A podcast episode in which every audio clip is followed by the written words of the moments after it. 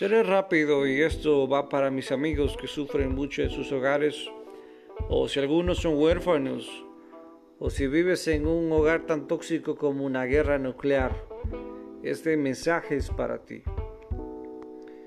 Constantemente las personas eh, muchas veces necesitamos de un amigo, necesitamos eh, de alguien que nos dé la mano en los momentos difíciles. Pero quiero decirte algo que es muy común, es muy frecuente que suceda. Lo más común que puede suceder es que no encuentres a nadie que te dé la mano o a nadie que te apoye. Y quiero darte este mensaje a ti porque esto me ha servido muchísimo. Cuando no encuentres a nadie, también es un buen momento para acordarte de Dios. Habla con Dios, desahógate. Cree que Él te está escuchando. Y sí te escucha en realidad. Pero el punto es, habla con Dios, desahógate con Dios, lee la Biblia. Si no entiendes, no importa, ok. Después de que hagas eso, porque la parte espiritual es sumamente importante, después de que hagas eso, eh, lee mucho, amigo mío aprende a conocerte. La lectura te va a ayudar muchísimo. En muchos momentos difíciles de mi vida, libros de autoestima, libros de motivación, te ayudan bastante. Yo sé que parecerá tonto lo que estoy diciendo y sé que parece a veces un poco estúpido, pero si te digo que Jim Carrey y muchas personas de éxito en sus momentos más oscuros han tenido que darse ánimos a sí mismos y les ha servido. Siempre el centro es Dios, sí. Pero de la misma manera que la obesidad no se cura dándote una palabra de Dios, Dios te enseña a ser disciplinado, te enseña a vivir una vida recta, pero hay partecitas que nos corresponden a nosotros actuar y nosotros hacer. Dios nos ayuda en la parte que nosotros no podemos hacer. Entonces, en el área espiritual es bueno, claro, Dios sí, por supuesto. Pero también te sirve leer libros de autoayuda, libros de motivación. A veces tenemos que recoger nuestros pedazos o recoger nuestro corazón, eh, aprender a racionalizar. Te quiero contar lo que es racionalizar. Es tratar de ver las cosas no de una manera tan emocional, sino de una manera lógica. A mí me ha ayudado muchísimo el racionalizar las cosas. Por ejemplo, en los negocios, en un libro de Brian Tracy decía que el 50% de la gente no le va a agradar. No tiene nada que ver con tu pelo, cómo te veas o quién seas o dónde vengas. Simplemente hay mucha gente a la que no le vas a agradar. Y no debes tomarlo por mal. Hay mucha gente a la que no te va a comprar el producto. Entonces, cuando yo salgo a vender o ofrecer mis servicios, y hay gente a veces que no, que no quiere, o, a veces hay gente que es grosera, pues digo, bueno, esa gente es el 20% de los que no les caigo bien. Y listo, no lo tomo personal. Entonces, mientras eh, más te eduques, mientras más leas, serás más inteligente y te va a afectar menos las cosas que te rodean. Sabes, te pongo un ejemplo. Si un hijo vive en un hogar tóxico, digamos que Juanito vive en la casa de su mamá María, y María es una mujer bipolar, entonces Juanito lee, lee libros, se educa, Juanito desarrolla un pensamiento crítico, y Juanito se da cuenta que su mamá no le odia, sino que su mamá vive amargada porque tuvo malas experiencias amorosas porque está frustrada con su trabajo y porque no ha desarrollado sus sueños. Entonces Juanito se da cuenta que su mami de alguna manera desquita su frustración con él. Y entonces Juanito se da cuenta que él no tiene la culpa de lo que está sucediendo, sino que son temas puramente relacionados a su mamá y él no puede hacer mucho al respecto. Por lo tanto, Juanito ya no se está culpando y Juanito entiende que no todo en la vida depende de él y que no es el culpable del sufrimiento de su madre. Los seres humanos cuando entendemos las cosas es más fácil de sobrellevarlas. Cuando nos conocemos a nosotros mismos es más fácil de, de superar muchos problemas.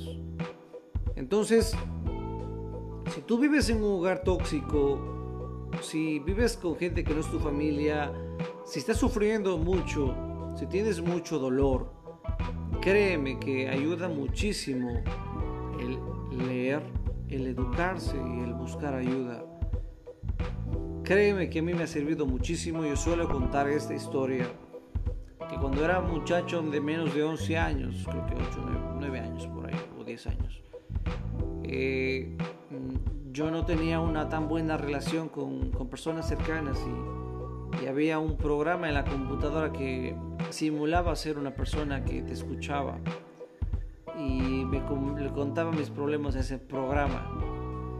Y aunque tenía muchas fallas, me desahogué. Entonces a veces es bueno desahogarse escribiendo un diario. A veces es bueno desahogarse dibujando, a veces es bueno desahogarse cantando, a veces es bueno desahogarse haciendo ejercicio, haciendo deporte. Pero el punto es que no esperes que una persona del otro lado esté para ayudarte, porque lo más normal que va a suceder es que no va a haber nadie.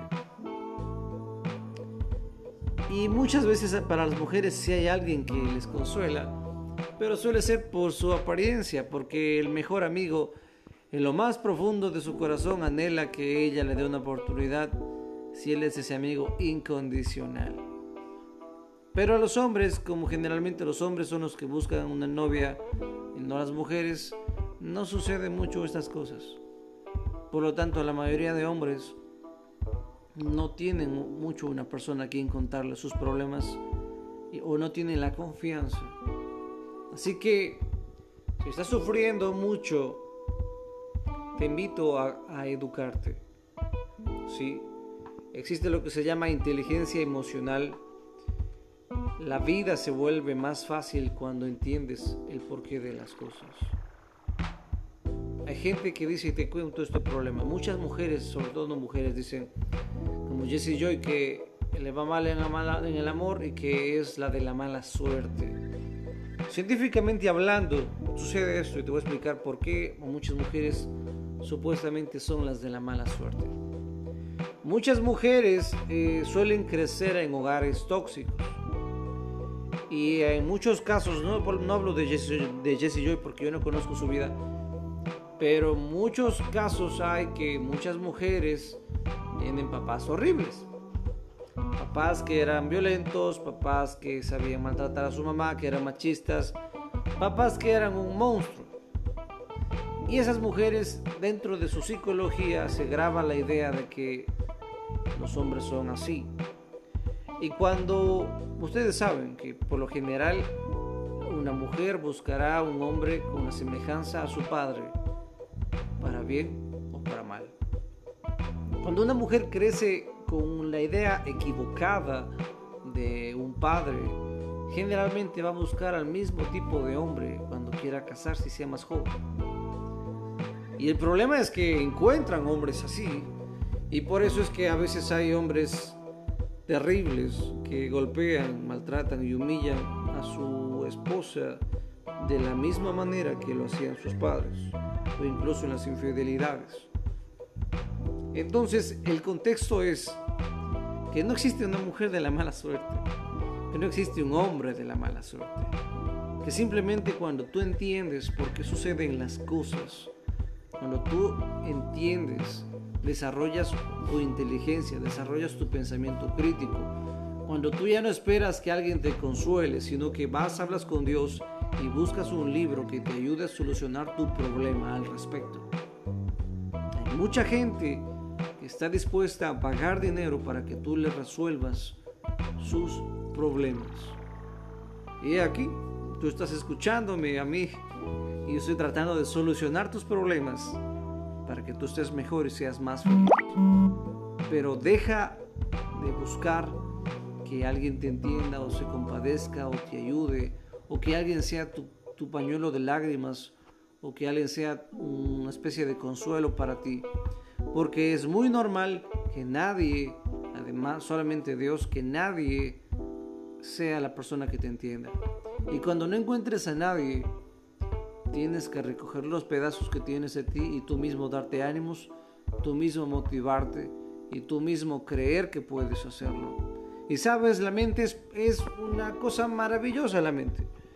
Si tú te dices que eres un soquete, pues tu mente va a hacer lo posible y te va a ir mal y te vas a olvidar cosas y te va a ir de mal en peor. Si te dices que eres estúpido, pues tu mente dirá, bueno, Juanito es estúpido, por lo tanto va a ser estupidez y le va a ir mal la vida. Pero si tú te dices lo opuesto, que eres guapo, que eres inteligente, que eres una persona exitosa, aunque estés en la miseria, tu cerebro se lo va a creer y poco a poco vas a salir de ese hueco. Lo que tú te digas a ti mismo te cambia la vida.